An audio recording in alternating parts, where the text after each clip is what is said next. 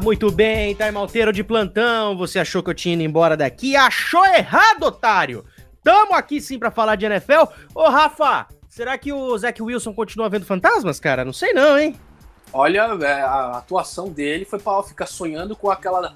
com a defesa, com as formações, com o que o tio Bill preparou para ele durante algum tempo, viu? Ele não expressou isso, mas a gente já viu anos atrás o Sandarno falou que tava vendo fantasmas. Olha, se o Sandarno com aquela atuação tava vendo fantasmas, o Zach Wilson tava com outras assombrações também, não só os fantasmas, viu? É, mas eu vou te falar uma coisa, né, cara? Você é um quarterback novato, não chamado Tua Tango Bailoa, vai enfrentar Bill Belichick, cara. Já se prepara pra derrota e pelo menos uma interceptação. Zach Wilson matou todos os fantasmas de uma vez, já foi logo com quatro, que maravilha. E o Denvão, hein? Que beleza, hein? Denvão 2-0, cara. Tô feliz, eu tô feliz. O Ted tá fazendo um trabalho bacana, tá redondinho, tá legal. Cara, pra você ter uma ideia, a fase de Denver nesses dois jogos tá tão boa, mas tão boa, que não só a gente já viu o Patrick Surtain tendo interceptação, como também, cara, o Kendall Hilton. Você lembra do Kendall Hilton? Que foi o, o wide receiver do Practice Squad, que teve que quebrar um guard de quarterback contra o Saints. Até ele teve recepção, cara. Até ele.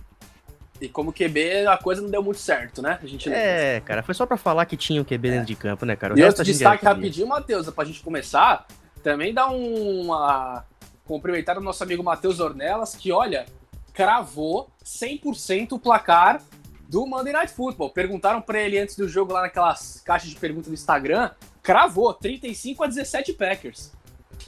Já Segundo pedi pra ele tempo... hoje os números da Mega Sena, se ele consegue dar uma ajuda, né? Não, não, se for proposital assim não dá, infelizmente. Mas, ó, eu vou começar aqui a gente, a gente dar os destaques aqui dessa semana 2 começar dando crédito aqui para nossa para nossa Jaque Lima, né? Beijo, Jaque. O que eu amo essa mulher não tá escrito. É, ela falou, né, que Giants e Washington seria entretenimento, claro que nivelado por baixo, mas quanto mais por baixo nivelado, melhor pra gente com entretenimento, né? Mas, cara, eu vou te falar uma coisa, o Taylor Heineck me conquistou naquele jogo de wild card, cara. Dito e feito, o cara me vai para enfrentar um, um, Giants, que mesmo não, tendo na sua, não estando na sua melhor fase, é o Giants, num prime time e o cara vai lá e ganha por 30 a 29 no fim do jogo, cara. É, é, é um moleque que tá merecendo aí ser visto com mais carinho, hein? É, a, se portou muito bem, né, cara, quando teve oportunidade. Nos playoffs acabou sendo uma coisa, né, Matheus, que assim, meio que sobrou, né, porque o, o Alex Smith não ia estar disponível, né, para o ano passado. O time já tinha, né, nesse ponto da temporada também dispensado do Wayne Haskins e tal.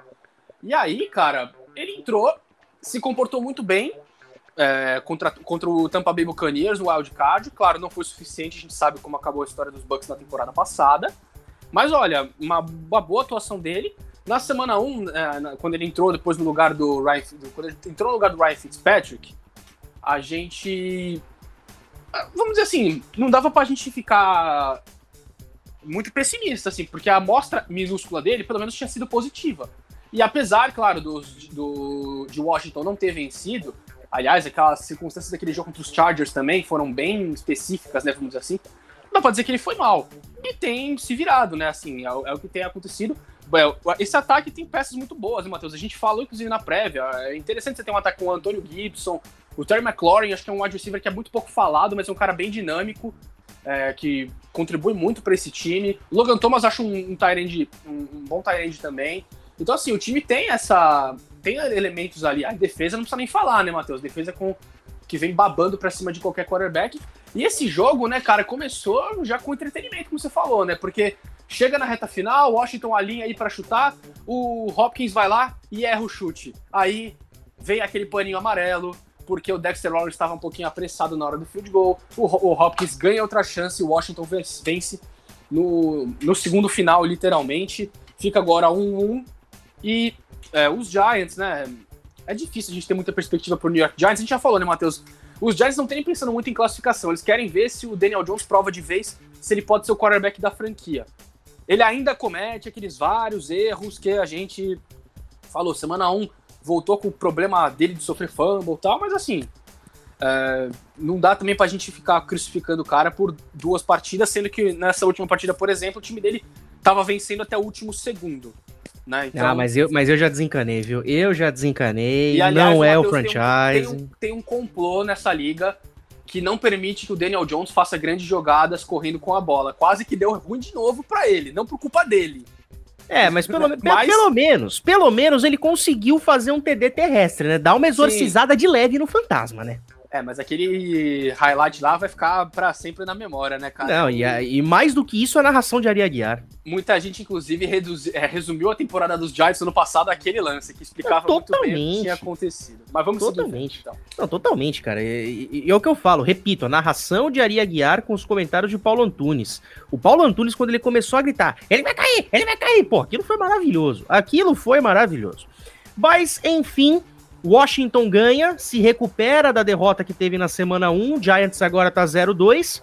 E destaque desse jogo pro Terry McLaurin, né? Primeiro jogador de Washington com mais de 10 recepções e mais de 100 jardas numa partida e um touchdown desde o Pierre Garçon em 2014. Repito, McLaurin, Anthony Gibson, é, é um ataque muito confiável, cara, que, que, que pode dar bons frutos sendo bem conduzido. E ó, digo uma coisa, a atuação do Taylor Heineck anula completamente aqui qualquer chance que a gente fale, ah, o Kenilton tá no mercado. Não vai ser contratado, cara. O que o Heineken tá jogando é pro Ron Rivera olhar para ele e falar, é contigo, moleque. Então, fechamos aqui o Washington Football Team. É só pela aquela questão, né, Giants. né, Matheus? Porque você contratar o Newton hoje em dia não é uma certeza. É uma é. aposta é. também. Para um cara que assim, poderia, poderia fazer bem pro jogo terrestre, misturar ele o Antônio Gibson, tem ferramentas para fazer interessante, mas é aquele negócio, né? Quando o jogo terrestre não funciona, você precisa que o Cam Newton vença o jogo com o braço. E, cada, e tá cada vez mais difícil a gente ainda imaginar que ele pode fazer isso ainda, né? E fora que ele não é vacinado. E o Ron Rivera, por exemplo, é um treinador que exige vacinação. Então, não daria muito certo essa, essa mistura meio doida, não. Aí vamos pro domingo. New England Patriots, 11 vitórias consecutivas contra o New York Football Jets. Cara, é, é eu coloquei um pouco de fé nesse jogo no comecinho por causa daquele negócio, né? É, Mac versus Zach, é, mais um quarterback novato indo enfrentar o Bill Belichick, mas aí é aquilo que eu falei para você, né, Rafa? E olha, são 11 você... derrotas, mas os Jets volta e meia complicam a vida dos Patriots aí dentro desses jogos, viu? Mas aí eu vou te falar uma coisa, é o que eu falei no começo. Se você não se chama Tua Tango Bailoa e, e, e é um, um rookie ou segundo anista, o Bill vai engolir você, cara. Vai engolir você. E nem precisou fazer tanto esforço, né? Porque uh, a gente sabe que um time como o New York Jets, só porque fez um bom draft, só porque tem um bom head coach agora, não é da noite pro dia que as coisas vão mudar. Não é do dia para noite que a equipe vai passar a fazer atuações de mais de 300 jardas do seu quarterback, que o seu ataque vai produzir, que a sua defesa vai sacar e interceptar. Então é um trabalho de longo prazo onde muitas atuações assim, cara, infelizmente vão acontecer. Sim, ainda mais num time que assim tá se formando ainda, tá se reconstruindo. Não dá pra gente também, né, Matheus, olhar pra esse corpo de wide receivers e falar que é uma grande maravilha. Eu gosto do Corey Davis tal, mas esse jogo foi muito discreto. Aliás, as duas primeiras interceptações é, pareciam ali que estavam perto da mão dele, claro, foram um, passos muito fortes do Zach Wilson, mas assim, poderia ter tido outro destino tal. Você pega as jadas também do Braxton Berries e do Elijah Moore, assim, boa parte dessas jadas desses jogadores já, e do, do próprio Zach Wilson no jogo já foram ali no famoso garbage time, né? Então, assim, a gente acaba relevando também o que foi é, essa performance da equipe do, dos Jets. E pelo lado dos Patriots, pareceu muito isso que você falou. Assim, eu assistindo o jogo, é, não parecia que os Patriots não estavam, parecia que não estavam pisando no acelerador, assim, não estavam vindo com a mesma eficiência, até em terceira descida, é, que a gente viu, por exemplo, na semana passada contra Miami. Mas em nenhum momento parecia que o, o jogo estava ameaçado. Em nenhum momento parecia que os Patriots estavam sendo ameaçados nesse jogo. Porque os Jets davam tiro no pé, tiro no pé. Os Patriots até conseguiam também ir avançando tal no, no campo, mas assim, é um outro problema, né? Que a gente viu também na semana 1. Os Patriots conseguiam várias vezes avançar no campo, mas aí na hora de chegar na red zone e anotar o TD, o time acabava falhando. O time chutou quatro field goals nesse jogo. Ou seja, conseguia até ir avançando e tendo posições, mas não conseguia efetivamente transformar em touchdown, né? Prova que a gente pega né, nessa partida. Os Patriots tiveram dois touchdowns, os dois foram terrestres. Então, a e, cara, eu vou te falar.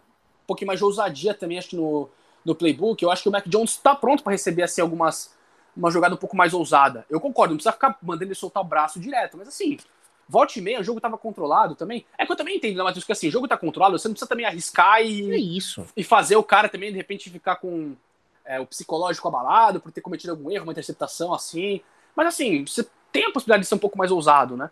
E assim, a atuação dele não foi tão boa, eu achei, quanto na primeira semana. Não que tenha sido ruim, foi, foram bons números, foi um jogo normal. Mas, assim, o, o que a gente viu é aquela tônica, né, Matheus? Os Patriots correndo com a bola, correndo muito com a bola, obviamente, e mais uma vez com bastante eficiência, variando as jogadas, mas de uma certa forma, assim, não foi o jogo mais empolgante do mundo, assim, né? Eu tenho que dar, eu tô dando uma olhada aqui no calendário do New England Patriots para corroborar um negócio que você tá falando. Deixa eu dar uma olhada aqui, jogos. A pedreira Eles, mesmo daqui a é, na outra semana sem CS, que é contra o Tampa Bay, o retorno do Tom Brady a Foxborough. É a é. primeira grande pedreira. Aliás, eu gravei um vídeo que vai pro ar na, na programação da ESPN sobre um, uma memória que eu tenho do Tom Brady quando jogava pelo Patriots e tudo mais. Tá bem bacana. Mas, ó, pegando o calendário aqui, os próximos cinco jogos: Saints, Buccaneers, Texans, Cowboys e Jets. Desses cinco. Tirando os Buccaneers, dá pra ganhar os outros. Então, é, é, o Cowboys eu já não coloco tanta certeza por causa do, do bom ataque que o Dallas está tendo nessa temporada, pelo menos é o que está mostrando nesses dois primeiros jogos. Então, tirando Buccaneers e Cowboys, a gente tem Texans, que deve não tá no, no, seu melhor momento, embora tenha trazido bons reforços. O Jets, mais uma vez, que não precisa nem falar nada. E o Saints, que vai vir super gongado de uma derrota muito humilhante, diria eu. Os, os Cowboys também, que não costumam ter muita sorte contra os Patriots. Né? Enquanto o Tom Brady teve lá, ele nunca perdeu para os Cowboys. Mas aí vem o um ponto que, eu, que você destacou do Mac Jones, o jogo cara. É em New England, né? O jogo é em New England, né? Uh, deixa eu ver... É, em New England. E, e, aí vem um ponto que você falou do Mac Jones, que ele não precisa se arriscar tanto. E eu digo para você, cara, a gente vai ver pelo menos nessas próximas cinco semanas o Mac Jones se arriscando muito pouco, seguindo o sistema do Bill. Ele não vai precisar fazer tanto esforço assim para conduzir o ataque. Até porque a gente viu o ataque terrestre voltando a funcionar bem. O Damian Harris teve um touchdown maravilhoso. E ao mesmo tempo, cara, ele fazendo o arroz com feijão pode muito bem conduzir três vitórias aqui, pelo menos em cinco jogos, né? Sim, como eu falei, até quatro. É, assim, a gente pega o que foi o jogo da semana 1, né, Matheus? Os Patriots podiam ter vencido. Os Patriots não venceram por aquele detalhe lá que foi aquele fumble do Damian Harris, claro. Depois teria que segurar o ataque dos Dolphins tal. Tua poderia conduzir uma campanha para vitória, mas assim, tava encaminhado para os Patriots pelo menos se colocarem numa boa situação para vencer o jogo. Então, é, a gente pega Dallas, por exemplo. Dallas é aquele time, né, Matheus? Pode explodir para jadas aéreas, pode explodir para jadas terrestres, mas assim, também volta e meia aparece aquelas inconsistências que a gente conhece dos Cowboys o Mike McCarthy contra o Bill Belichick é assim, um mismatch que não tem como a gente comparar, né? É, pelo menos isso, mas, cara, eu vou te falar uma coisa: Dak Prescott tá jogando bem, Sid Lamb tá jogando bem, Mac Jones, dentro do que pode, está jogando bem. É um duelo que eu tô bem ansioso para quando acontecer. Isso porque mais jogos ainda vão acontecer até lá e, e a é gente é um vai ter um embasamento melhor. né? Os recebedores de Dallas contra a secundária, a ótima secundária dos Patriots. E diria eu que um dos melhores matchups que a gente vai ter na semana é, do jogo quando ele acontecer. Bom, mas isso é só lá pra frente, vamos pra semana 2. É, dois. exatamente. Pra semana 2.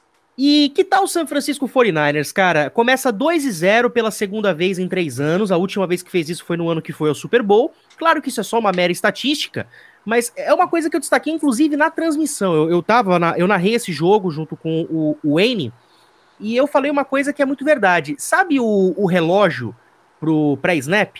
Que, vi, hum. que fica na regressiva de 40 segundos, o torcedor dos 49ers, cara, ele fica contando aquele relógio como se fosse, como se tivessem olhando pro relógio com um olho e olhando pro Garópolo com o outro, falando, ó, oh, tá vendo esse tempo indo embora, ó, é menos um snap pro Trey Lance jogar, tá bom? Cara, o... Uh, como é que eu posso dizer? O Garópolo, cara, tomou muitas decisões ruins nesse jogo. Muitas decisões ruins. Foi mais um jogo que não foi nenhuma maravilha, né? Longe disso, aliás. Né? Exatamente. Né? Mas eu, eu digo para você, cara, que os 49ers ganharam esse jogo muito mais em detrimento das decisões ofensivas ruins que tiveram o Philadelphia Eagles. O Eagles chegou a ter uma primeira pro touchdown na linha de uma jarda que eles não saíram com nenhum ponto, cara. Os Colts Colts também Cara, eles tentaram fazer uma fila special na quarta descida, cara. Que não é, enganou ninguém. Você olha enganou a jogada... ninguém, velho. A hora que o Devonta Smith encostou no backfield, eu falei, cara, eles não vão fazer isso. Eles foram lá e fizeram, deu tudo errado. Então, decisões ruins custaram. E o 49ers, fazendo um, um, um ataque um pouco mais consistente, sem fazer tanto esforço, conseguiu chegar nos pontos, mas não foi grande coisa. O Garópolo continua em queda com relação a uma possível ascendência aqui do Trey Lance, hein? É que assim, cara, eu não acho que a gente vai ver o Trey Lance titular nessa temporada, até por algumas declarações do Shanahan antes da temporada começar, que é o seguinte, é, os 49ers, Matheus, claramente são um time competitivo, óbvio, vão brigar pro pós-temporada. E o Shanahan até falava, nós vamos colocar o quarterback que a gente entenda que nos dá a melhor chance de ser competitivos. O Garoppolo tá indo para final de contrato. ele já é um cara, é, assim, rodado, um cara que já levou esse time pro Super Bowl.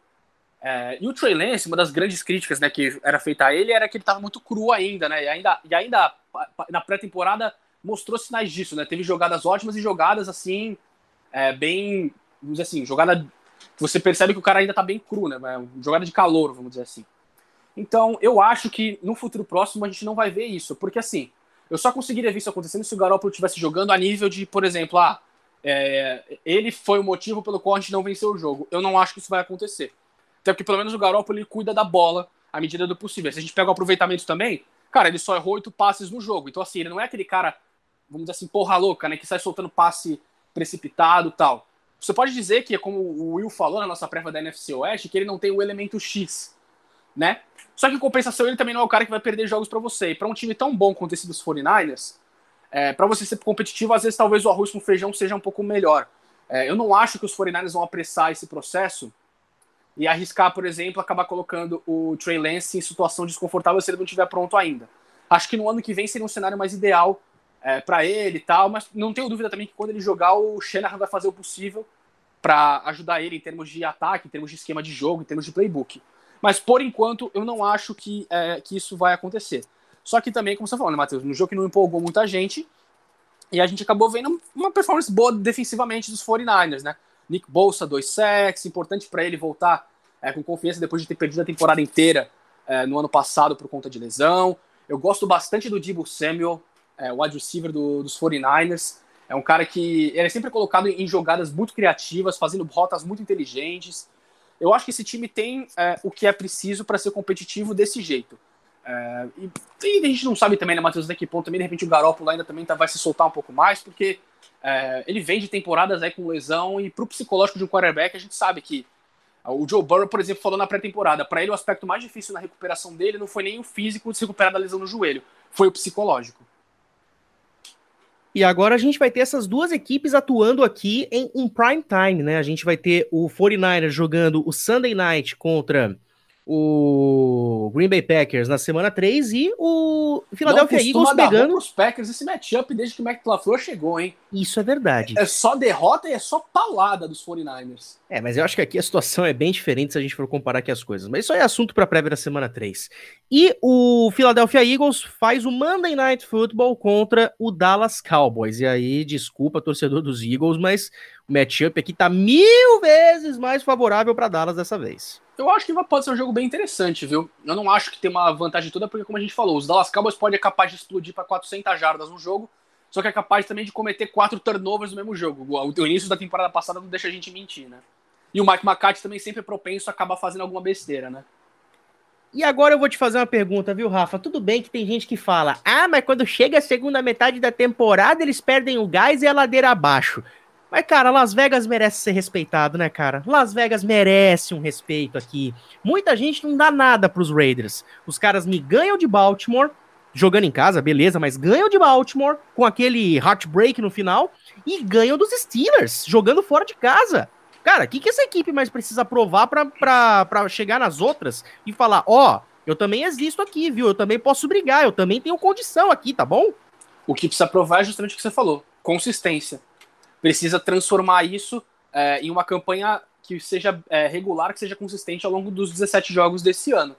É, é, é, de tirar o chapéu, porque o Las Vegas Raiders fez os primeiros jogos. Porque assim, né, Matheus, você abriu seu calendário e você vê que começa enfrentando Ravens em casa e Steelers fora, dá para você prever, sem ser muito pessimista, começar com 0-2, porque os outros dois times são muito qualificados.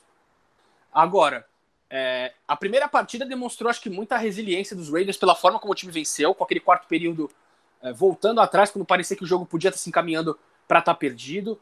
A prorrogação, o time quase deu aquela espalhada na farofa, mas conseguiu depois, né, com o Carl Ness forçar a, aquele fumble do Lamar e veio aquele touchdown que eu não me conformo até agora, como o Zay Jones estava completamente livre naquele, naquele TD. E nessa partida, o ataque mostrando um excelente ritmo. O jogo terrestre deixou a desejar, o Josh Jacobs não jogou, tal, já tinha sentido lesão no, no, na, no jogo passado. Não, não, e vamos mas... destacar uma coisa rapidinho aqui. O ataque terrestre de Las Vegas nesse jogo não registrou nem 50 jardas, tá? Isso tem que ser destacado, porque essa vitória, além de uma boa atuação defensiva, parando é. o, os Steelers nas horas certas, é muito na conta de Derek Carr aqui, viu? É, então aqui é oficialmente 52, né? Mas assim, dá pra gente é, considerar. É um, é um número baixíssimo para uma equipe da NFL. E o ataque aéreo num ritmo sensacional. A gente até comentava antes da gravação. Cara, era impressionante que os Raiders conseguiram consistentemente fazer bons drives no início do jogo. Só que aí, na hora de finalizar, de matar a campanha, acabava falhando. Tanto que o time chutou field goal de 46, de 33 e de 41, converteu todos. Cara, você pega esses posicionamentos, o time chegou na red zone em um deles e quase chegou em outra. Os Raiders estavam avançando muito bem no, no campo. Você pega o tempo de campanha, campanhas longas, de 4 minutos, de quase 7 minutos. Então, é de tirar o chapéu. Uh, e aí, é, o Derek Carr, né, é, é outro cara que, é, que nos últimos anos ficou um pouco falado, até porque a gente viu que parecia que ele estava um pouco mais é, inseguro depois que voltou de lesão tal. Aquela questão que a gente falou agora há pouco também. Se pode estar afetando o Garópolo, enfim. Mas olha, a atuação dele foi de um cara legítimo franchise quarterback. Quase 400 jardas, dois touchdowns.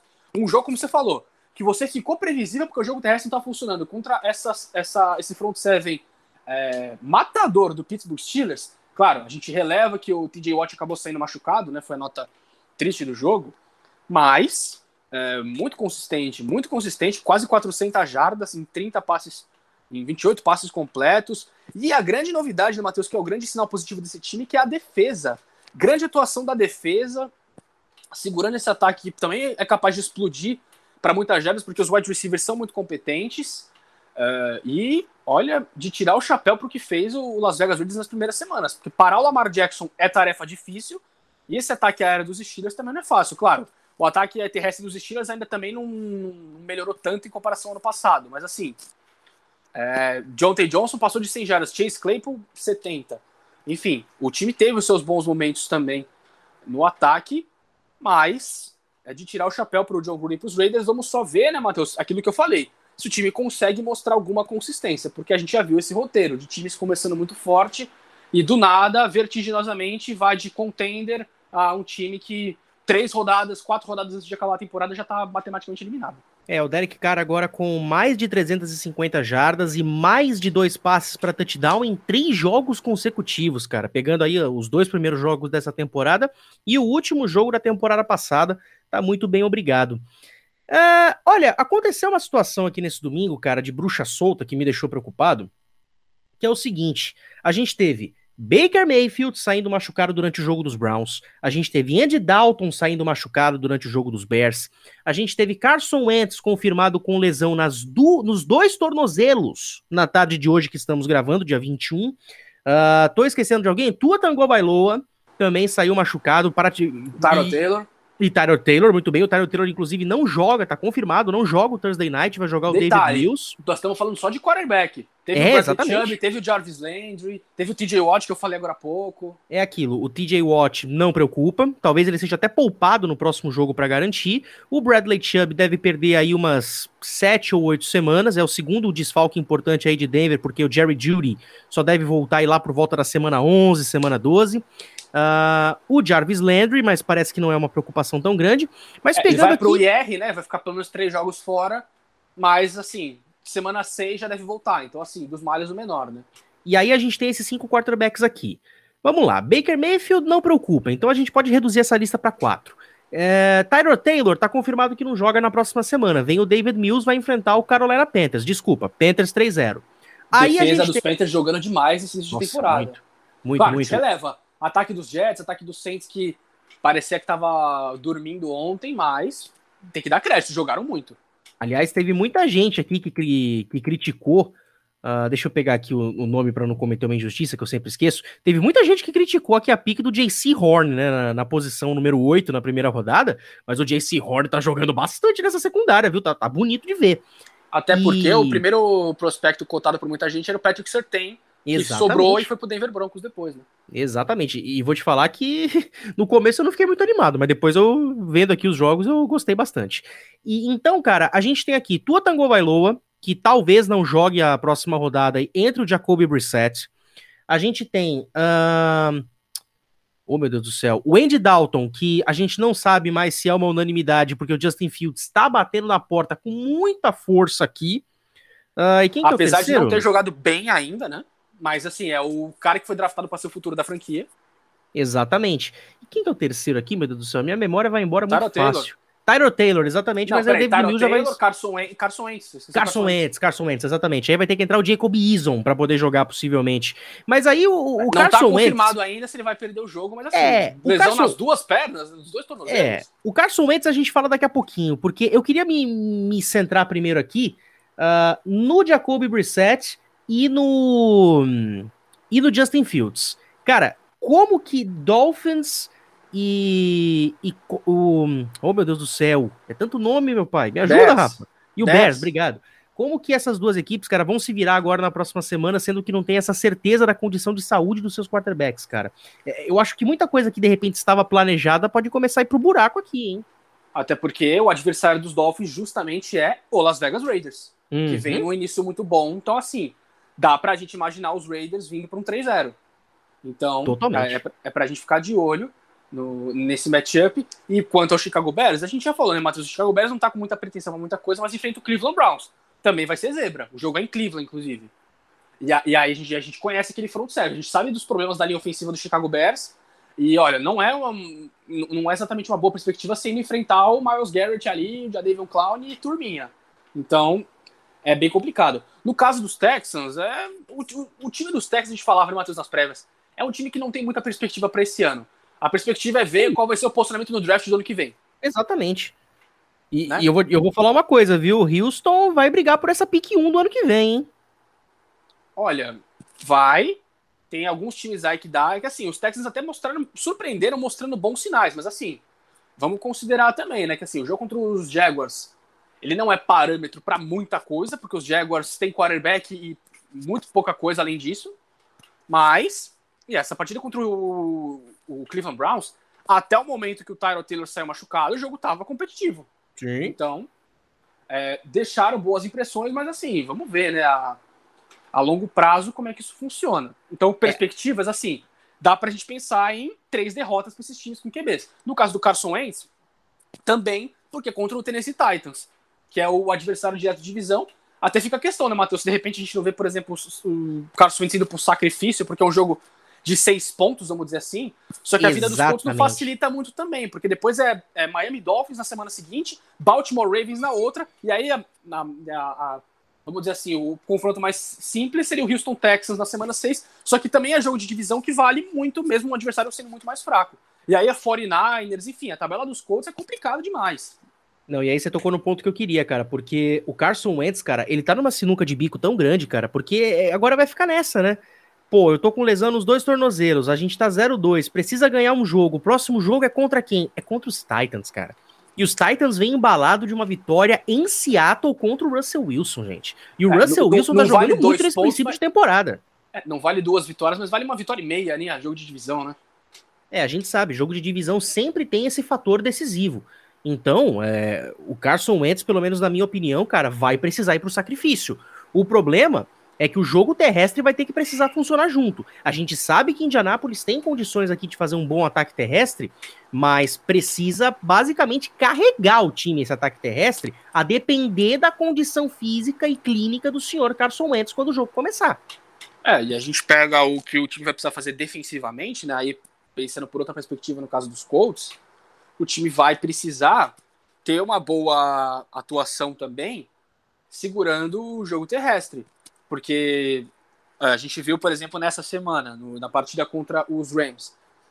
o time não cedeu ali uma quantidade absurda de jardas ali para o jogo terrestre, mas assim, o Daryl Henderson conseguiu boas corridas e no final do jogo o Sonny Michel também, que ajudaram a, a vamos dizer assim, é, estabelecer a liderança dos Rams no final do jogo. E claro, tem a questão ali que a equipe acabou desperdiçando possibilidades ali quando o Jacobson lançou interceptação. Mas tem que ver o. Vamos ficar de olho nesse trabalho terrestre, porque o Chris Carson não tô TD na semana 1, apesar de não ter explodido para muitas jardas. E nessa semana a, a defesa é, conseguiu se portar até é, relativamente bem, mas assim, é, Seattle, Rams, com todo respeito aos dois times, mas assim, jogo terrestre de Tennessee é diferente de qualquer coisa. O outro jogo terrestre dessa liga que é muito diferente de qualquer outra coisa é do Baltimore Ravens, mas aí é diferente até de Tennessee.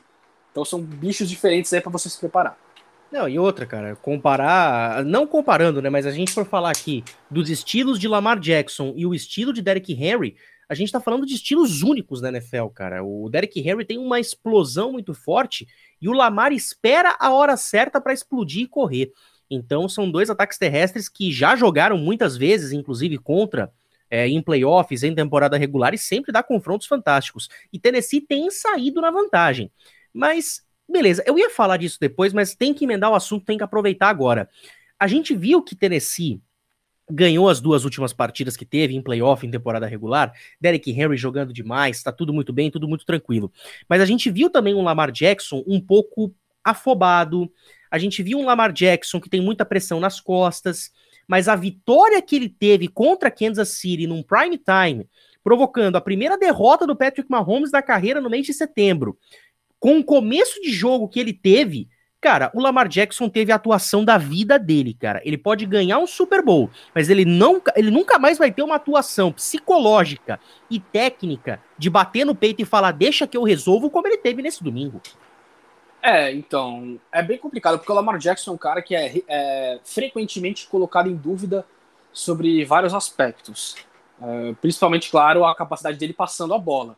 E o início de jogo também não era nada animador, pelo porque assim, não foram duas interceptações qualquer, foram duas interceptações feias. Ah, o primeiro ele errou o alvo completamente, a bola foi na mão do Tyron Matthew, e o segundo, um passe arriscadíssimo que assim, o, o recebedor dele já estava numa marcação dupla, e, a, e, a, e, além disso, ainda tinha lá o Tyron Matthew é, marcando em zona no, no, final, marcando em profundidade. Então, assim, ele arriscou muito no passe ali entre três defensores, dá pra gente dizer. Mas mostrou muita compostura é, acho que muita inteligência também de Baltimore no plano de jogo, de conseguir ir estabelecendo as corridas. A gente sabe que o time teve um baque, né? Perdeu o J.K. Dobbins e o Gus Edwards para a temporada inteira, tá se virando com o que tem, ali com o Tyson Williams, o Devontae. É, o time tá se virando. Tá Devontae Freeman. Devontae Freeman, o time tá se virando. Oi, Tyson o Williams, Le... grata surpresa aqui, hein? O Le'Veon Bell tá no, no practice squad também, né? Assim, outro cara que pode é, descarta outra... esse aí, viu? mas é outra característica também, ele é um cara mais paciente, não é um cara muito de explosão, quando a gente vê os caras do Baltimore, que são caras mais baixos, só que muito rápidos e ágeis. O Le'Veon Bell, ao contrário, é um cara mais forte, mas que lê muito bem os espaços que, que ele tem. É, então, cara, foi muita. Eu, é, eu, acho que dá pra dizer isso, né, Matheus? Assim, e a jogada no final do jogo, ali na quarta descida, cara, o John Harbaugh teve muito culhão naquela jogada. Vamos falar ah, português, ma, claro. Mas ele tem, viu? Ele tem. Ele e tem. Ele, te, ele teve o Lamar também, porque claramente dá para ver ali que o, o Harbaugh ele vai. O Harbaugh ele queria ir, tá claro. Ele falou: Lá, Maria aí, vamos, vamos. Ah, Marco, vamos. Então vai. É isso aí. E é engraçado, né, Matheus, que algumas chamadas desse ataque são previsíveis no sentido que assim, a gente sabe que Baltimore vai tentar fazer, mas é muito difícil parar. A gente sabe que o time vai botar ali o Lamar para fazer umas options ali. Eu confesso não, é que eu não sou muito fã é... de botar o quarterback em, em, naquelas corridas draw. Eu não sou muito fã disso. É, porque eu acho que você expõe demais o quarterback a acabar trombando de frente com o linebacker. Eu gosto mais de você tentar ir na inteligência, na, no zone read, né, lendo a defesa. Mas, cara, é, todo mundo sabia, né, Matheus, que aquela quarta para um era a corrida do Lamar Jackson. Não, e outra, e outra, cara, o Baltimore Ravens é uma equipe que você sabe o que ela vai fazer. O problema é que você não sabe quando ela vai fazer. Você tá no snap preparado para marcar e um option do Lamar. Ela vai fazer, né? Exatamente. Corrida você tá ali... não é um negócio simples, não é só ah, pega, toca e corre com a bola. Tem vários tipos diferentes de corridas, vários gaps para você explorar, várias movimentações para snap que você pode fazer para ajudar os bloqueios. Cara, e, e aí aquilo, o linebacker adversário, ele vai pra jogada sabendo, o Lamar vai correr com a bola. Beleza, eu tô de olho nele. Só que aí, de repente, ele me vem com uma option, de repente ele faz um zone read, de repente ele pega a bola no snap e já sai correndo, a jogada é desenhada para ele. Você sabe o que vai acontecer, mas você nunca tem a previsão de como que isso vai acontecer. Essa, isso é o que faz o Lamar Jackson hoje, na brincadeira, ser chamado aí de Magic Lamar. Você não sabe de que jeito vai acontecer. E quando e acontece, tudo isso, cara, é Mateus, é maravilhoso. Podendo, e tudo isso também botando a ameaça do play action. A gente tá Sim. vendo nesse início de temporada, é, por exemplo, que a equipe tá jogando, o Marquise Brown jogou muito bem nas duas primeiras partidas dos Ravens. E Mark Andrews, pra... vamos lembrar, a bola de segurança. Sim, é para olhar pro passe mais curto ali no meio do campo tal, uma jogada mais trabalhada, mas assim, é, o, o Marquis Brown tá sendo esse cara que era esperado, assim, que esse cara para esticar o campo, que tem muita velocidade. O time ainda vai ter, né, Matheus? Eventualmente também a adição do Rashad Bateman, que não jogou ainda, calor que o time selecionou na primeira rodada, o wide receiver. É, então, cara, dá para se empolgar com esse time, que assim, esse time é raçudo, cara. Esse time dos Ravens é raçudo, porque perdeu semana passada, assim, claro, dá pra gente dizer que no caso do semana passada, os Raiders foram mais raçudos porque estavam numa situação complicada no quarto período. Mas, cara, e além do mais, jogava é... em casa diante do seu torcedor pela primeira vez, né? É, então, só que assim, a gente não tá vendo esse time dos Ravens, por exemplo, ser surrado. Isso não tá acontecendo e acho que a perspectiva é não acontecer, porque o potencial maior que teria para uma surra, o adversário acabou de, de, ser agora, que era o ataque mais explosivo da, da NFL com jogadores que mais explosivos, né? Então, é, olha, é, é para confiar e, e para botar essas dúvidas aí contra os Ravens por causa das lesões, é, um pouquinho de lado, porque foi uma vitória categórica, vitória com V maiúsculo. E ó, falando agora rapidamente de Kansas City, esse jogo foi um case de sucesso para as outras equipes, porque finalmente a gente conseguiu ver uma deficiência nessa equipe do Kansas City Chiefs. A defesa contra jogo terrestre de Kansas City não foi nem um pouco bem aqui. É, é claro, é claro que assim, né, Matheus? Quando a gente pega o ataque dos Ravens, a gente relativiza, porque como a gente falou, o ataque dos Ravens, tudo bem, você vai mal contra ele, mas assim, o ataque terrestre, mas você não tem nenhum outro ataque na liga que chegue perto de fazer o que esse ataque dos Ravens faz pela via terrestre. Então, é, é coisa também pra gente ficar de olho. Mas assim, né, Matheus, a gente já vem falando há muito tempo, e tá muito claro, a receita de bola para ganhar dos Chiefs. Corre com a bola, deixa o Mahomes sentadinho e pressiona ele com quatro jogadores. E o que a gente viu? Os Ravens, que são um time que amam blitz de paixão, mandaram pouquíssimas blitz e conseguiram lotar ali a secundária para conter o passe. Tanto que, Matheus, cara, o Tarek Hill teve em campo? Sinceramente, você lembra? Não, deixa eu pegar aqui eu, as estatísticas eu, aqui. Eu sei muito bem, porque ele tá no meu fantasy e foi péssimo. então, é, é, é, mais uma, uma questão para elogiar do trabalho defensivo da equipe do Baltimore Ravens. O time, deixa eu ver o time, aqui, cara, é muito, é muito inteligente, o time muito, é muito capaz e deixa a gente empolgado, né, Matheus? Porque depois das lesões, a gente até falou, será que Baltimore vai acabar caindo um pouquinho de produção? Porque assim, o impacto das lesões, porque não é só jogo terrestre. O Marcus Peters está fora da temporada, foram outro tipo, outras lesões também ao longo do time. E, cara, deixa a gente esperançoso que realmente essa AFC Norte desse ano, vai, o bicho vai pegar, viu? E ó, Tarek Hill Três recepções para 14 jardas, cara. O melhor alvo em profundidade dessa equipe foi bem marcado, tanto que... Semana passada teve quase 200 jardas. Tanto que a gente viu o Byron Pringle aparecendo, a gente viu o DeMarcus Robinson aparecendo e principalmente o Travis Kelsey, né? E o Travis Kelsey, para variarmos, fazendo outra partidaça, né? 109 jardas para ele. É, e por falar em descuidos, né, Matheus? Baita descuido ali do Clyde Edwards Hiller no finalzinho, uhum. aí, cara. É o tipo de erro que não pode acontecer. Os Patriots, eu falo com, com, com propriedade que na semana passada foi essa sensação que deu. Aliás, é, você lembra é do claro, Lamar Jackson na semana 1, né? É, então. Porque assim, o time já tava ali em posição de. em boa posição. E aí vem aquilo, acontece. E, cara, é impressionante como o psicológico do time. De qualquer time, né, Matheus? Desmonta nesse momento, né? Não, completamente. E, e você falou, né, da situação do jogo terrestre de, de New England na semana 1, o próprio Lamar Jackson na semana 1, que soltou aquela bola na prorrogação. Então, Clyde Edwards Hiller cometendo um erro aqui que realmente foi um punhal aqui na alma da equipe. A sorte dele é que ele joga em Kansas City. Se tivesse New England, já iria pra cadeira do pensamento lá do tio Bill. Uh, rapaz, Como aconteceu, aliás, com o Ramondre Stevenson, calouro, que sofreu fumble na rodada 1 e estava inativo para essa rodada. Vamos lá agora falar rapidamente aqui de Kyler Murray, cara, porque é o que eu falei, é o que eu falei para você antes da gente gravar, cara. É, eu acho que é o jogador mais bipolar que tem nessa liga hoje. Porque ele teve duas interceptações idiotas, a olha palavra é essa. Duelo, olha que esse duelo teve dois quarterbacks com essa característica, viu? É, o outro também é, é assim. É, mas outro, o outro até mais. Só que eu vou falar uma coisa, o outro pra mim não tá com nada, mas é por motivos. É que o Kyler Murray né? é um bipolar com mais positivo do que negativo. É o Picanes ao contrário. Isso. De, no de, momento definiu... tem pênalti pro Atlético Mineiro na Libertadores, hein? Ai, ai, ai, tá ai, ai, ai, ai, ai, ai, e digo mais, ai, ai. Eu, eu adoro quando a gente grava durante jogo de futebol. Não é a primeira vez que a gente faz isso. E não vai ser a última. Ah, com certeza. E Kyler Murray, cara, teve duas interceptações muito idiotas, muito bobas, que ele poderia ter evitado. Mas, cara, as big plays que ele arranja, cara, só ele arranja. É incrível o que ele consegue fazer com a bola, cara. Cara, ele saindo do pocket é uma coisa surreal, né, cara? Porque ele é um cara baixinho, muito rápido, muito ágil. Tanto que, assim, uh, uh, mal comparado, né, Matheus? A gente vê ele escapando do pocket, lembra um pouquinho aqueles highlights do Deshaun Watson uns dois anos atrás. Que a gente não sabia como que o cara escapava, porque. A... Mas aí também, claro, a linha do Houston Texans era muito pior do que essa linha do Arizona Cardinals. Não tem nem comparação. Mas, cara, é muito, é muito legal ver. E esse ataque, cara, é um ataque. É, não só esse ataque, esse time. É um time com muito jogador bom, né, cara? Eu gosto muito do, desse ataque. trabalhando com o DeAndre Hopkins e o Christian Kirk. É, eu gosto muito desses dois caras, do jeito que eles, que eles do jeito que eles jogam, que eles correm as rotas, que eles aparecem em momentos diferentes do jogo. DeAndre Hopkins não precisa nem ir muito longe, né? A gente já sabe o que ele produz. O que ficou um sinalzinho de alerta, né, Matheus, desse jogo, e aqui a gente tem que falar também de Arizona, é a defesa. Porque uma defesa que na semana 1 deu. É, foi uma defesa de manual. É, aliás, o Atlético perdeu o pênalti com o Hulk.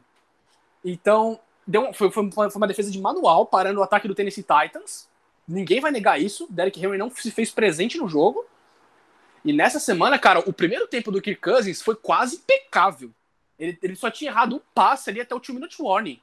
Então, é, a, gente até, a gente até falava antes da gravação, cara, o primeiro touchdown do jogo, o touchdown dos Vikings ali, do KJ Osborne, cara, dá um pouco de vergonha alheia você vê o quão livre tava o KJ Osborne, sendo que tinha cornerback perto e safety perto.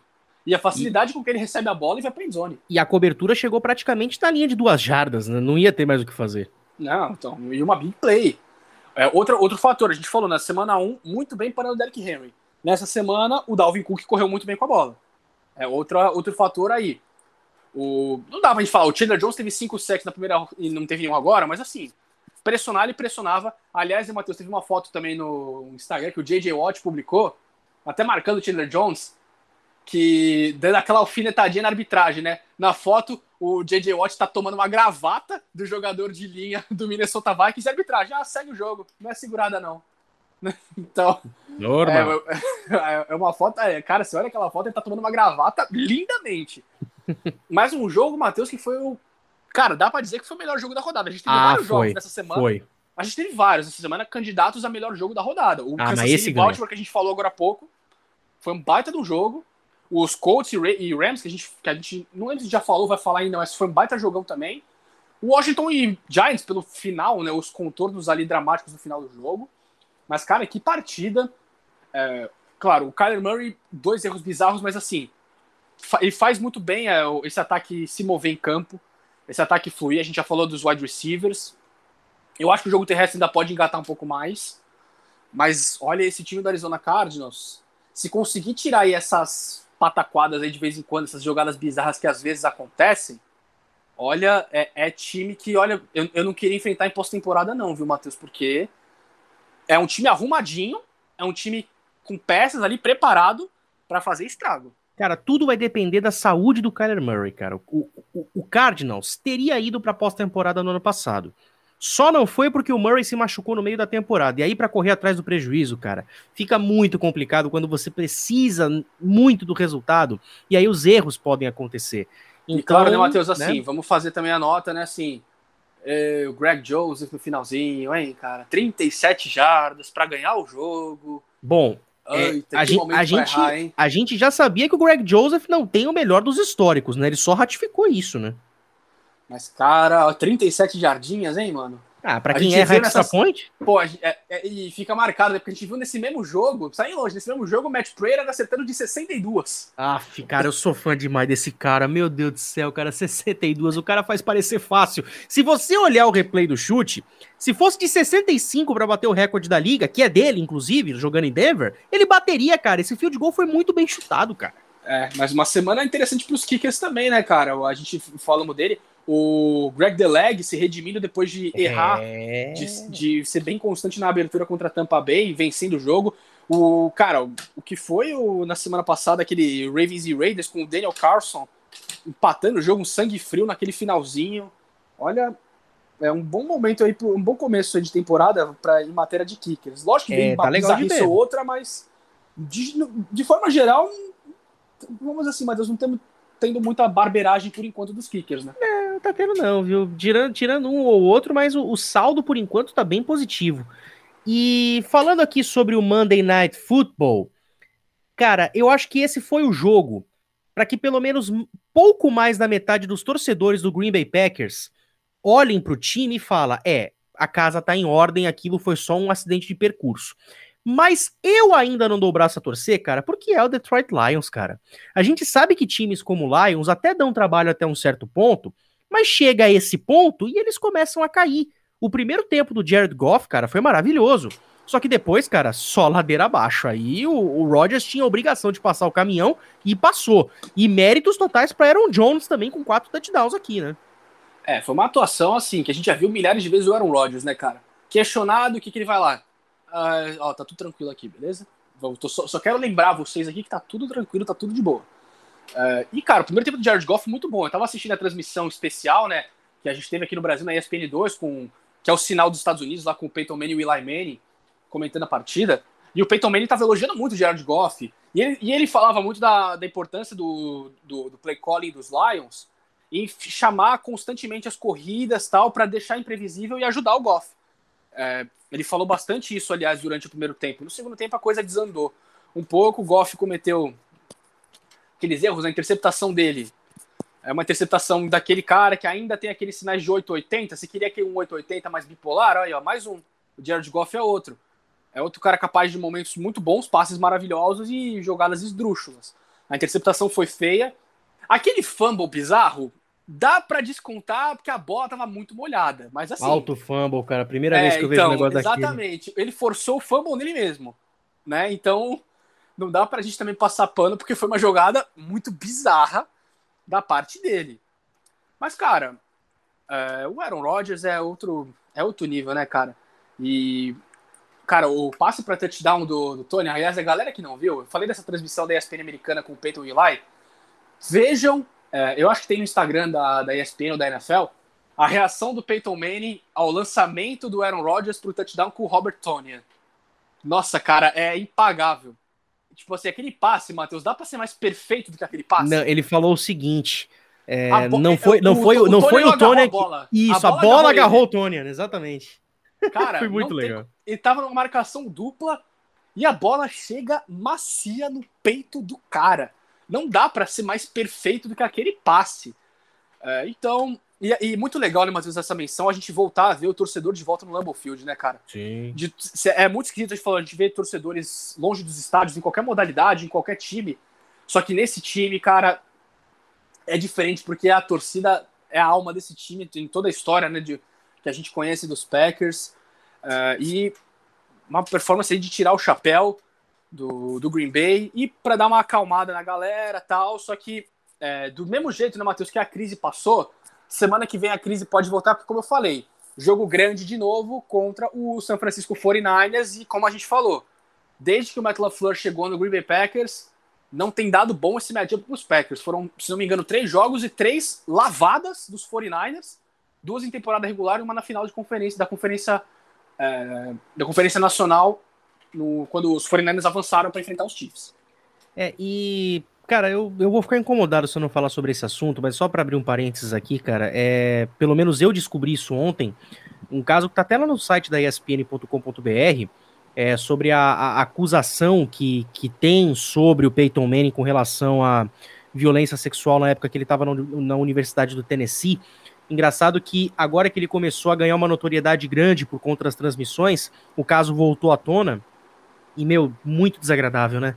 Muito desagradável, cara. A gente tem, a gente tem que tomar tanto cuidado quando a gente, quando a gente escolhe os nossos ídolos no esporte. É, continuo tendo admiração pelo Peyton, pelo que ele fez dentro de campo, cara, mas esse caso que aconteceu na é. Universidade do Tennessee, cara, é só de ler já embrulha o estômago. Os desdobramentos, gente... cara, piores ainda. É, a gente sempre fala, né, Matheus? A gente não vai julgar ninguém até o cara ser condenado na justiça porque também aí depois a gente estaria poderia estar sendo leviano. A gente, a gente tem que esperar, claro, o, os desdobramentos e tal, mas a gente sempre fala isso, né, Matheus? Que eu não lembro qual foi o podcast, eu acho que foi da UFC Sul, porque veio à tona o assunto de Sean Watson, né? E a gente falou, cara, é, infelizmente, não só a NFL, mas no mundo do esporte, é, a, não vou dizer a ficha, porque eu acho um pouco pesado, mas assim, o histórico, ou alguns capítulos na história de alguns dos nossos grandes ídolos passam longe de ser é, coisas que orgulhem a gente. Então, e, e isso na NFL, né, Matheus, a gente até fala porque a gente viu até com muita frequência na última década. Teve Adrian Peterson, teve Tyreek Hill, teve Kareem Hunt, é, enfim, só para citar alguns. Né, Não, e agora, cara, um ca... eu, eu já acho, particularmente... Por motivos Brown... diferentes, esses três que eu falei também. Eu já acho o próprio um cúmulo, Watson também. Eu já acho um cúmulo o Antônio Brown entrar em campo. E agora me vem a notícia de que o Bacanias está de olho no Richard Sherman, cara. É, é, é, tem umas coisas que não passa pela cabeça, né? É, a, a, gente sabe que assim, não foi a primeira vez, não vai ser a última. A gente até lembra, né, Matheus? Isso foi muito pesado, no, eu falei do Cleveland Browns, mas na época do Kansas City Chiefs, quando o, o General Manager, eu esqueci agora o nome dele, o General Manager, que contratar, tava, assim, eram vários jogadores ali com histórico complicado e que a equipe chegava e contratava. Eu não lembro se era já na época de Browns ou de Chiefs ainda. Eu, vou, eu esqueci o nome dele agora, pessoal, desculpa. Mas, assim, alguns times aí parece que é, que é pra arrumar pra cabeça, né, cara? Não, Sim. não tem.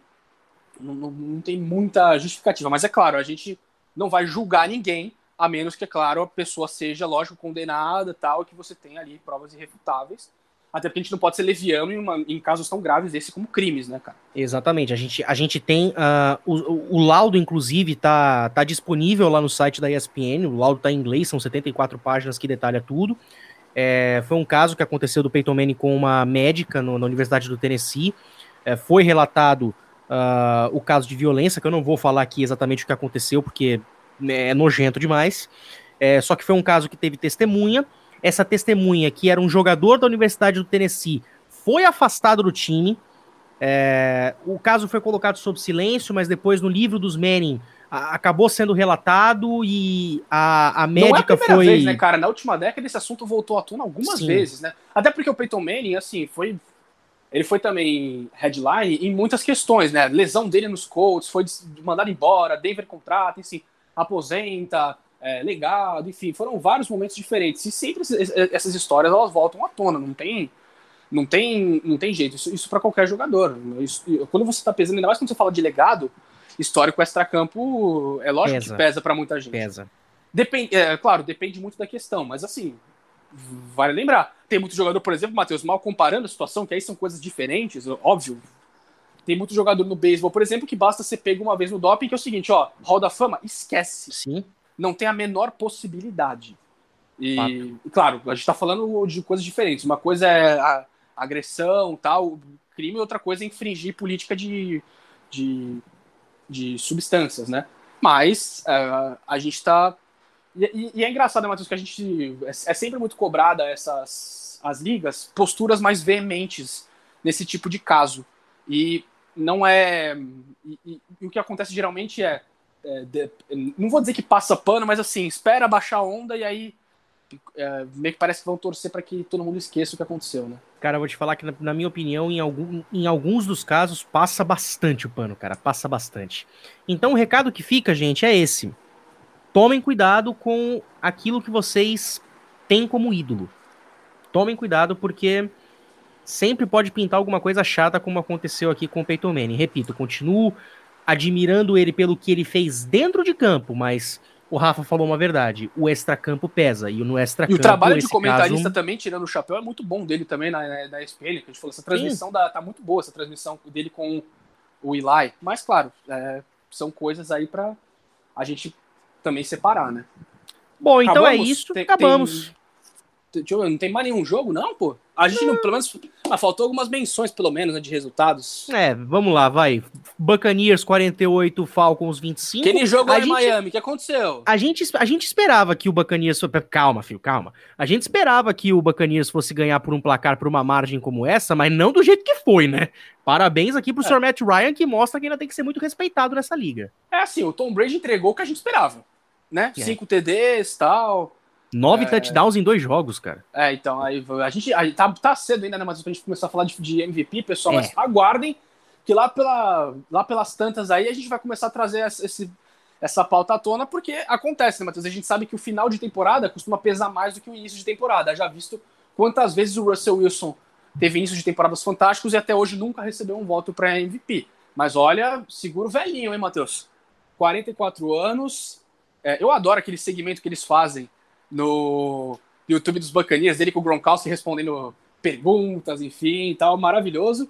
E, essa, e veio à tona, né, Matheus? O velhinho aguenta até 50? Ele falou que aguenta. E o Gronkowski ontem na transmissão americana falou: ah, eu não assisto vídeo, não, cara. Geralmente eu assisto só o, o que o time mostra, lógico. E aí eu pergunto pro Brady, ele me explica: e aí, cara, o que, que tem aí de cobertura para mim? Quem vai me marcar? Tal, o que eu faço? Eu falo: não assisto vídeo, geralmente eu só passo por cima dos caras. Bom, tá mais do que certo. Uh, Panthers 26, 7 para o Saints, o que mostra que a atuação de James Winston na semana número 1 foi um sonho numa noite de verão, né? E a gente pega os números do jogo, assim, ele não foi também tão bem em jardas, né, no, contra Green Bay. Também porque não precisou. Mas, cara, de novo a gente viu aqueles sinais, né, Matheus, de James Winston, aquela temporada de 30 interceptações. Interceptações bizarras da parte dele, de novo, em que parece, cara, é, as interceptações do James Winston, quando elas acontecem, a maioria, é surreal, né, Matheus? Porque assim, a impressão que dá é que a gente tem é que parece que ele estava tentando passar a bola para os adversários. Normal. Esse é o Winston que a gente conhece. E o, o jogo rei do entretenimento. Saints, que decepção nesse jogo, hein? Nossa, nada. Camara, meu Deus. Nada. O Alvin Camara teve o quê? Menos de 10 jardas, né? É. E vamos fazer o crédito aí pro Sandarnold, né, Matheus? Segundo bom jogo dele. E tá ficando, parece um pouquinho mais evidente que assim, basta uma comissão técnica um pouquinho decente para conseguir extrair bom, é, um bom futebol americano dele. E é, também pra, ajuda bastante ele ter aquele monstro chamado Christian McCaffrey, que jogo sim, jogo também, passa de 100 jardas de scrimmage. Ah, Matt Rule é um treinador muito melhor do que Adam Gaze. Agora sim, Rafa, o espaço é todo seu. Bills 35, 0 para os Dolphins. O Tua saiu machucado, mas a gente tem que destacar que a linha defensiva de Buffalo amassou nesse jogo.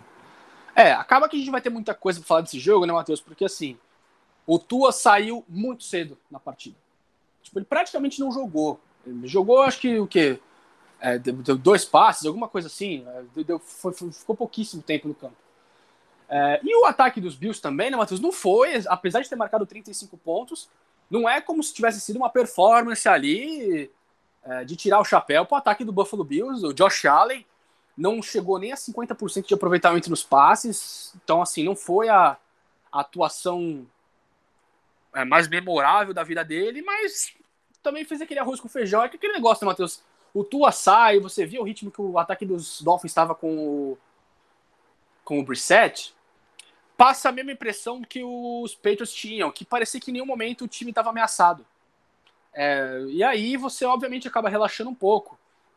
Mas, de qualquer forma, é, interceptado uma vez o Josh Allen, o aproveitamento, como eu falei, não foi bom. O aproveitamento dele foi 17 de 33, um pouquinho acima, aliás, de 50%. Uh, mas assim, 180 jardas, 180, 79 jardas tal. O que pelo menos fica de boa notícia é que o ataque, o ataque de resto dos Bills funcionou. O Devin Singletary teve mais de 6 jardas por corrida, em média. Uh, o Stephon Diggs apareceu quando precisou. E a defesa, como você falou, carregou o time, basicamente. Uh, deu um inferno pro ataque dos Dolphins. Foram, se não me engano, 6 sacks da defesa dos Bills no jogo. Então, é, o time de novo é, respondendo do jeito que precisava depois de ter perdido em casa pro Pittsburgh Steelers. Só que também, né, Matheus, não, não, não é de se empolgar tanto apesar do placar dilatado, porque como eu falei, a gente esperava nesses dois primeiros jogos pelo menos algum sinal ali de uma performance ótima do, do Josh Allen. Não aconteceu contra Pittsburgh, não aconteceu ontem. Então, é, ainda tem coisas para esse, esse, time dos Bills acertar. É um ótimo time? É.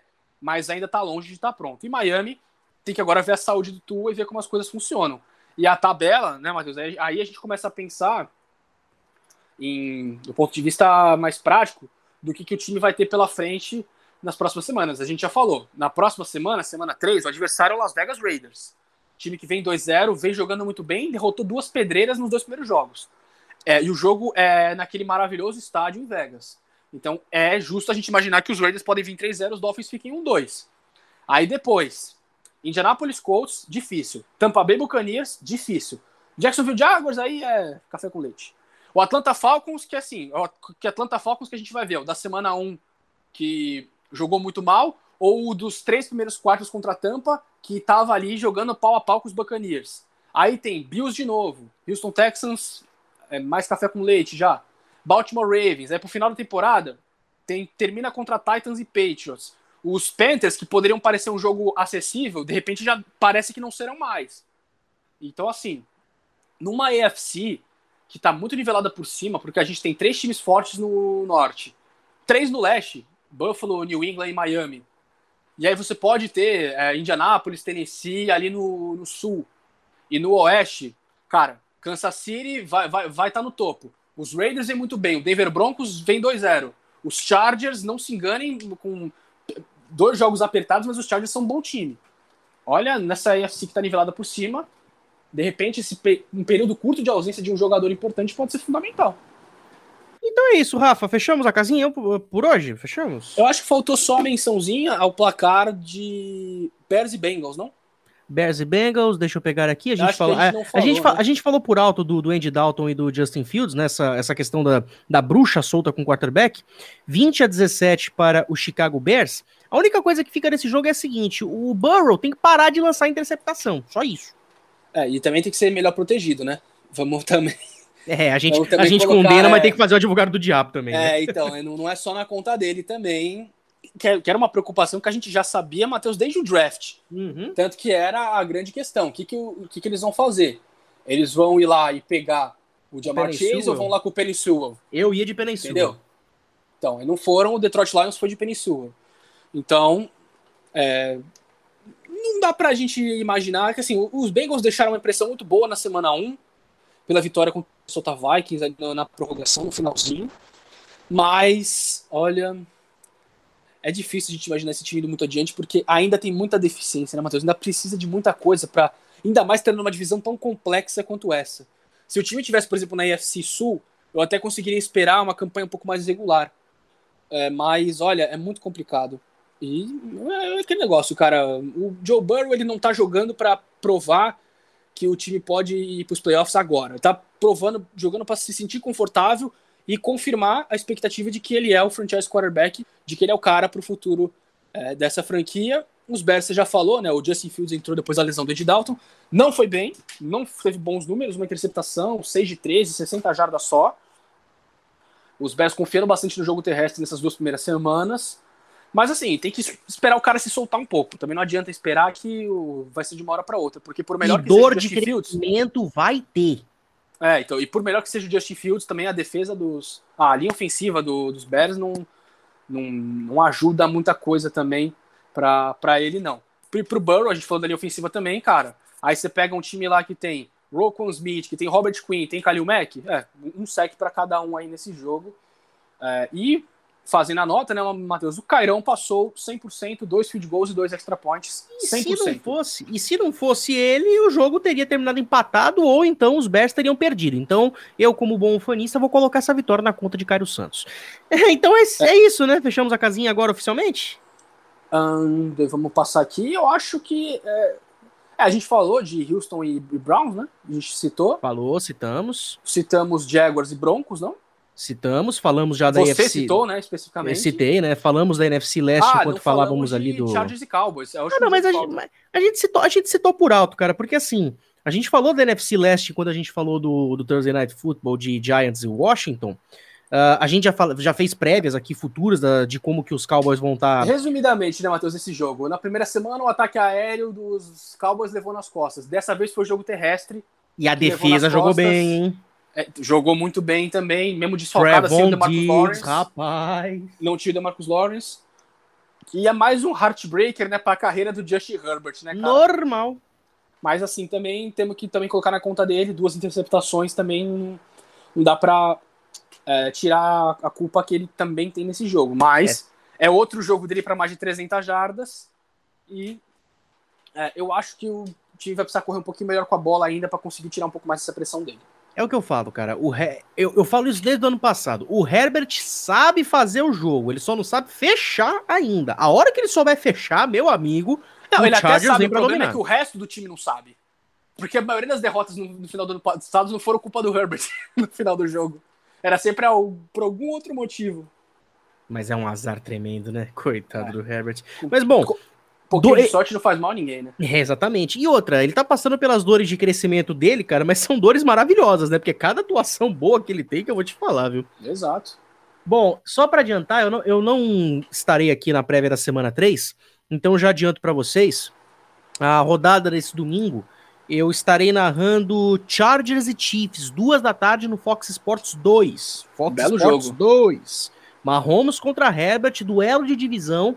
Estarei muito ansioso pelo que vai acontecer nesse jogo, porque são e dá duas pra equipes. dizer uma pressãozinha nos Chiefs, hein, Matheus? Porque É. duas derrotas seguidas não, não é comum ver esse time sofrendo. Exatamente. Então, assim, é, dois times com uma vitória e uma derrota, porque a gente tem do outro lado o, o Raiders e o Broncos com 2-0. As duas equipes precisam desesperadamente da vitória para voltar a brigar pela divisão. Os Isso Raiders têm uma perspectiva boa de ganhar, é Miami sem o Tua. E, e o Broncos pega o Jets. Então, É, assim, a, de- deve ser 2-3-0, a, provavelmente. a tendência do duplo 3-0 aqui é gigantesca. Então, quem, quem vencer esse jogo sai fortalecido para quem sabe brigar futuramente. Até porque Denver, por exemplo, pega na semana 4 o Baltimore Ravens. Então, o caldo já é bem mais grosso. Ou seja, quem vencer esse jogo volta para disputa na semana 4 se ganhar também. Então, fica aí o recado para vocês. Então, Rafa, a gente se vê, viu? É isso aí, pessoal. Eu vou estar de volta aqui também na prévia da semana 3. É, não vamos cravar o dia, né? Porque pode sair tanto na quarta como na quinta, como até na próxima sexta também, dependendo de. Pra, pra, pra, Como sai tiver. na quinta, prévia sai na quinta. É, provavelmente vai sair na quinta, né? Mas. É, enfim, também avisar também, pessoal, pra vocês ficarem de olho, porque vai vir também, se não nessa semana, no início da próxima, é, podcast da NBA. Já vamos gravar já amanhã. Vamos começar a fazer mais ou menos uma prévia de divisões, assim como a gente fez com a NFL, vamos fazer com a NBA também. Porque a temporada regular também já, já é logo ali, né? Não vai demorar muito para voltar. E o Matheus também já me passou aqui também, a temporada da NHL também já está aí, já está logo ali, né, Matheus? Amém. 12 de outubro, vem. 12 de outubro, rodada dupla, né, para abrir a temporada. É um O jogo do- Dia das crianças, hein? O jogo do banner entre Penguins e Lightning e na sequência Vegas e Seattle, né? Então, Só uma isso. rodada dupla para começar com os dois pés no peito, né? Gostamos. E só para lembrar, aproveitando que eu sou da casa, né? Posso dizer isso. é, se você não assinou o Star Plus, gente, assina o Star Plus porque todos, todos os jogos da NHL estarão no Star Plus, beleza? Então é isso. Ah, redes sociais, redes sociais, arroba 42matias no Twitter, no Instagram, aliás, 42matias underline no Twitter, arroba PDTimeout para você seguir a gente no Twitter e acompanhar a nossa cobertura em tempo real de praticamente tudo que estiver acontecendo e suas redes, Rafa. arroba Rafael underline 98 underline Souza. E só reforçando o convite, pessoal, que em breve vem mais é, podcast da NBA. E fica ligado que vai vir um podcast sobre MLB. Estamos terminando aí, né, Matheus, de definir aí os times que vão para os playoffs. Já temos Giants, Dodgers, os Brewers, se não me engano. Então, Sim. assim, tem muita coisa aí para ser decidida. A gente vai esperar, pessoal, o cenário todo se definir. E aí fica ligado, porque assim, é jogo de wildcard, então assim, a gente vai ter que vir com um podcast, definiu, grava, no dia seguinte tem que estar no ar, então fica É bem ligado, porque olha, é, promete bastante essa pós-temporada do beisebol, são várias histórias interessantes, e claro, vamos também dar uns pitaquinhos aí de quem deve ganhar os prêmios individuais do ano, né, porque o- se o MVP em um ponto da temporada parecia que pro Shohei Ohtani, agora o Vladimir Guerreiro tá em outros planos aí pra esse prêmio. Com certeza. E a briga pelo wild card nas duas conferências, das duas ligas tá bem legal, né? É Boston, Nova York, Toronto, Oakland e Seattle na Liga Americana. E o St. Louis Cardinals que parece que está abrindo vantagem na Liga Nacional. Então, É, Tá na Liga legal. Americana tá tudo indefinido, na Liga Nacional falta definir quem vai enfrentar ou Giants ou Dodgers. É isso. E o, Gi e o Dodgers tá brigando por essa divisão oeste com o Giants, tá? Uma briga legalzinha. Então é isso, pessoal. Até a prévia da semana 3. Tchau e benção.